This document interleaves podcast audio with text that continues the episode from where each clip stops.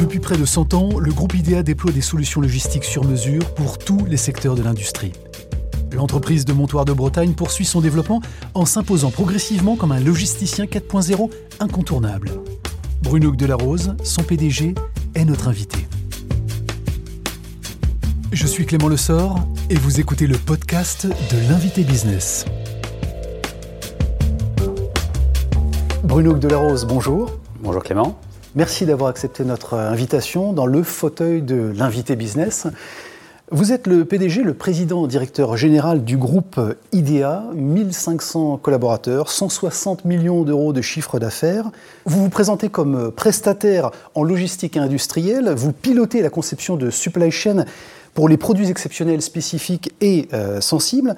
Comment est-ce qu'on peut d'ailleurs euh, donner une définition simple de ce concept de supply chain en le comparant avec vos métiers historiques de la logistique et du transport? Finalement, la supply chain, c'est un mot savant pour parler de la chaîne logistique. Donc elle est constituée de maillons.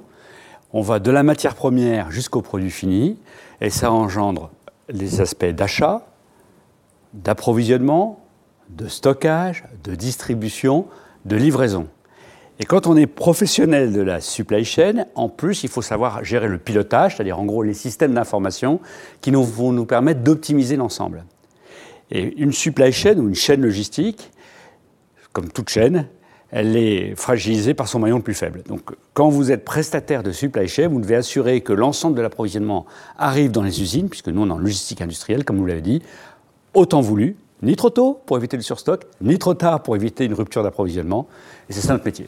Bon, il faut préciser que IDEA est une SCOP, une société coopérative et participative, dotée, vous nous dites, d'un actionnariat indépendant et incessible. Qu'est-ce que ça veut dire très concrètement en termes de finances et d'indépendance d'autonomie pour un groupe de votre taille? Alors, par nature, qu'est-ce que c'est qu'une SCOP Parce que c'est quelque chose qui est aujourd'hui, qui, redevient à la mode d'ailleurs. Hein.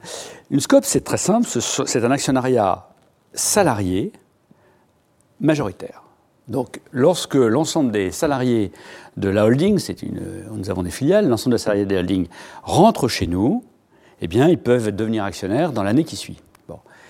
Et donc, ça a deux intérêts évidents. C'est qu'on on est très très soucieux d'avoir une pérennité de l'outil de travail. On ne raisonne pas à court terme. Quelquefois, on dit que les actionnaires boursiers raisonnent à, court terme. Nous, nous raisonnons toujours à long terme.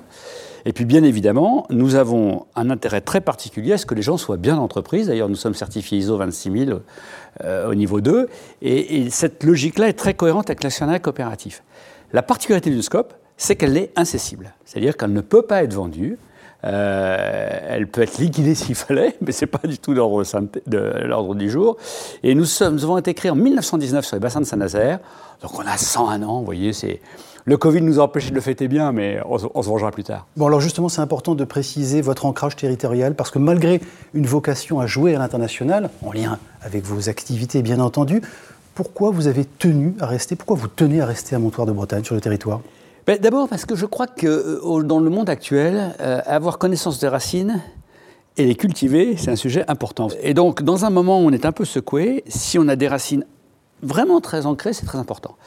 Alors, quand on dit Montoire de Bretagne, c'est Montoire de Bretagne, Saint-Nazaire, hein, euh, Trignac, on est implanté sur place. Ça nous permet plusieurs choses. Ça nous permet, d'une part, d'avoir des gens qui, dans la durée, euh, sont, impliqués avec l'entreprise, que ce soit des salariés, que ce soit des clients, que ce soit des fournisseurs. Ils savent qu'on sera là, ils savent que notre horizon de temps est un horizon à long terme et non pas un horizon à court terme. Bon. Et ça, c'est très important parce que quand on est dans une capacité à traiter les horizons à long terme et à court terme, vous écoutez les signaux faibles de façon plus importante qu'ailleurs. Donc, ces racines, cet ancrage territorial est capital pour nous. Et puis, il y a une deuxième raison qui est assez claire c'est que Saint-Nazaire est un port qui est justement celui de l'ouverture de la Loire et de la Bretagne. Hein, c'est le plus grand port breton. Euh, et c'est un port qui a la double culture et portuaire, tous les flux logistiques que vous évoquez, qui sont notre métier, et industriel.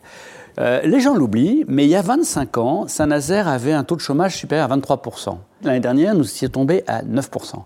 C'est la ville industrielle qui a le plus maîtrisé ce taux de chômage, mais de très très loin. Et on oublie de le dire, mais du coup, elle l'a fait en se diversifiant et en créant à la fois une capacité à travailler sur le passé, ses ancrages, la navale, l'aéronautique, le portuaire, et son futur, et on a une nouvelle qui arrive. Vous évoquez justement ces secteurs euh, d'activité que vous adressez. Quels sont, euh, et le Covid, euh, vous l'avez évoqué depuis le début de notre entretien, quels sont directement les grands impacts de cette crise sur votre activité, sur vos activités?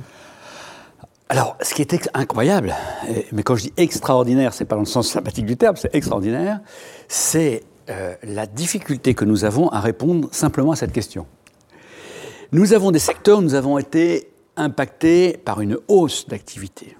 Eh oui, ça paraît surprenant, mais tout ce qui est agroalimentaire, sciences de l'information, sur lequel nous travaillons en tant que prestataire logistique, ça a été une hausse. Et puis nous avions des, nous avons des secteurs dans lesquels nous avons été très très touchés, et nous sommes très touchés. Je pense à l'aéronautique, bien entendu. Aéronautique, vous savez qu'aujourd'hui, on n'imagine pas avant 3-4 ans euh, le redémarrage de, de, l'aviation civile euh, au niveau euh, attendu. Et donc aujourd'hui, on est plutôt à moins 50%. Hein. Donc, dans une entreprise, quand vous pilotez une entreprise et que vous devez faire à la fois euh, l'accompagnement de ces créations d'activités, en plein pendant le Covid, au moment où tout le monde était aux abris, si je puis dire, et en même temps devoir diminuer d'une activité de 50%, voire de 80% pendant, certaines périodes, vous avez vraiment dans l'animation de l'entreprise un vrai enjeu de créer euh, un consensus. Alors, consensus comment? Bah, En faisant en sorte que les gens qui ne travaillent pas acceptent de venir travailler dans les endroits où on en a besoin. Consensus en disant, vous comprenez pourquoi on n'investit pas que dans un secteur d'activité, mais dans plusieurs secteurs d'activité. Ça aussi, ça assure notre pérennité. Alors, c'est la fameuse agilité que vous revendiquez, vous, chez, chez IDEA, et qui été mise à l'épreuve dans cette, dans cette crise. En quoi, justement, cette conjoncture est une injonction à accélérer sans doute des transformations que vous aviez initiées en interne chez, chez IDEA, notamment en transformation digitale hein? Il y a une chose qui est très claire, c'est que dès qu'on parle d'agilité, Clément, on parle également de la capacité à capter des informations en un temps extrêmement court pour les transformer en process de fonctionnement, en réponse, le mot process est un peu barbare, mais en, réponse adaptée au client. Donc la première chose, c'est qu'il faut avoir des systèmes d'information extrêmement rapides, extrêmement fiables. Parce que sinon, vous captez les choses beaucoup trop tard. Et puis la deuxième chose, c'est qu'il faut que vos process de fonctionnement, excusez-moi pour ce mot barbare de process, mais que votre capacité à réagir dans l'entreprise soit adaptée aussi à ce rythme que peuvent avoir des clients. Je vais prendre un exemple très précis. L'aéronautique, à un moment, on dit on arrête les avions. Très bien. Mais n'empêche qu'il y a des avions qui vont être livrés à des compagnies aériennes qui sont encore moyens de payer. C'est ceux-là qui doivent être finis. Vous ne pouvez pas dire à un moment j'arrête tous les avions au hasard. Vous devez arrêter les avions qui ne sont pas vendus et au contraire concentrer vos efforts sur ceux qui, qui, est vendu. Eh bien, cette réactivité-là, elle n'est pas forcément aussi évidente que ça à construire dans une entreprise. Il faut donc avoir à tous les niveaux de l'entreprise, y compris au niveau des opérateurs, j'insiste bien sur ce sujet, une capacité à appréhender ça et non pas à faire de la résistance. Vous savez, pendant le Covid, euh, beaucoup de gens se sont, euh, ont eu un peu le discours tous à l'abri euh, parce que c'est des injonctions sanitaires. Il a fallu aussi avoir des gens qui aient le courage de venir le matin. Parce que sans eux, la France ne marcherait pas. Et il faut pouvoir les remercier, et en même temps, ils sont conscients que ce n'est pas qu'une question de prime. C'est une question simplement d'état d'esprit pour qu'il y ait une pérennité. Alors, sur la question de la transformation énergétique, notamment dans les perspectives de transition environnementale, comment est-ce que vous agissez concrètement On sait que vous êtes un, logisticien, donc un consommateur d'énergie. Alors, d'abord, euh, il y a une chose qui est compliquée dans l'énergie, c'est que euh, on ne sait pas qui va gagner. Hein, vous savez, un, un certain nombre d'éléments importants. Je vais prendre l'exemple, tout le monde l'aura bien compris, de ce qui est en train de se passer sur le nucléaire. Le nucléaire, l'EPR, est aujourd'hui franchement en retard, et on continue de produire du charbon à Cordemais. Alors qu'on avait dit qu'on fermerait Cordemais euh, il y a deux ans. Ça, c'est une réalité qu'on observe sur le bassin. Si vous partez des énergies renouvelables, des énergies nouvelles, on sait très bien qu'il doit y avoir une alchimie générale. IDEA faisait partie des investisseurs pour créer Sistovi il y a 10 ans, qui est l'un des derniers fabricants de panneaux photovoltaïques. La concurrence chinoise fait qu'on a été à un moment hors marché, on est obligé de se redéfinir en permanence. Si je n'avais compté que sur le photovoltaïque, nous serions dans une situation dramatique aujourd'hui. Et quid de l'éolien et des énergies marines L'éolien, c'est un bon réflexe, c'est un bon sujet. nous sommes vraiment ravis que GE, en rachetant Alstom, ait parié sur l'Ariane X, qui est cette machine de, 12 MW, qu'ils vendent. Siemens vient d'en sortir une de 14, donc les enjeux de du dimensionnement sont toujours présents. Nous sommes persuadés que l'usine de Montoire a un avenir considérable, mais on voit bien qu'il faut sans arrêt qu'elle puisse investir sur le sujet. Et puis nous investissons aussi beaucoup en ce moment dans la recherche sur l'hydrogène.